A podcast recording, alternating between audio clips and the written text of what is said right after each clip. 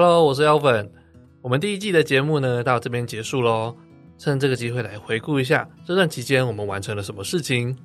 第一季从二零二零年的十二月九号开始，我们第一集，那一直到最后一集上线的时间是二零二一年的五月十二号，总共经历了五个月的时间。如果把第四集的上下两集给拆开来算的话，我们一共做了十三集的节目。邀请到的来宾有五位是领队，另外还有旅行社线控、游艇旅游的经理、空姐、青年旅馆的经理，一起去纽西兰的朋友，还有潜水教练。我们总共说了五百八十四分钟，总共接近十个小时的故事。到我们最后一集发布为止呢，累积了超过五千两百次的总收听量。不知不觉，这个节目其实也做了快半年的时间。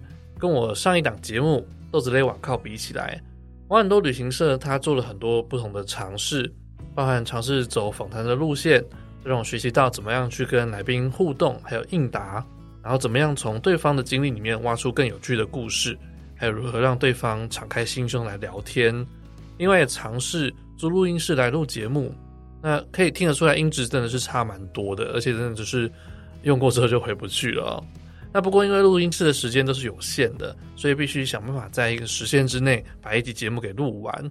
但同时这个也是一个训练，学习去掌控这个访谈的节奏，也让自己后置的时候不要用那么累啊。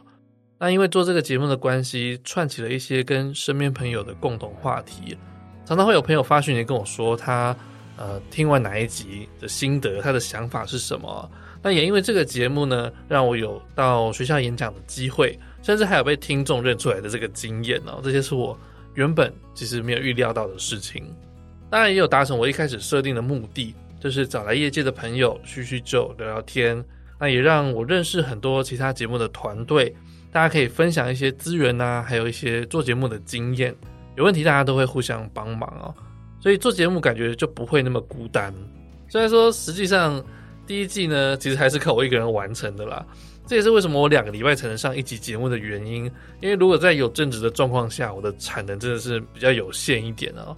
所以如果可以的话，真的希望多几个帮手来帮忙哦。有兴趣的朋友呢，你也可以跟我联络看看。那在做完第一季之后呢，有蛮多新的想法，还有想要尝试的事情，我会统一在第二季里面做一个实现。节目上的架构也会有一些改变，主要是为了让大家有更好的收听体验。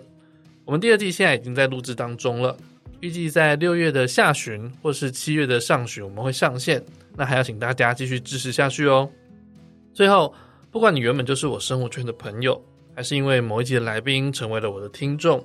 都非常感谢你的收听，在这个时代，能够吸引大家注意力的东西非常非常的多。你愿意花一点时间来听我讲话，听我说故事，我真的非常非常的荣幸。那我也会努力让节目变得更好。如果你也觉得节目很棒的话，也一定要推荐给你身边的朋友哦。好，那我们就在第二季的节目中见喽，拜拜。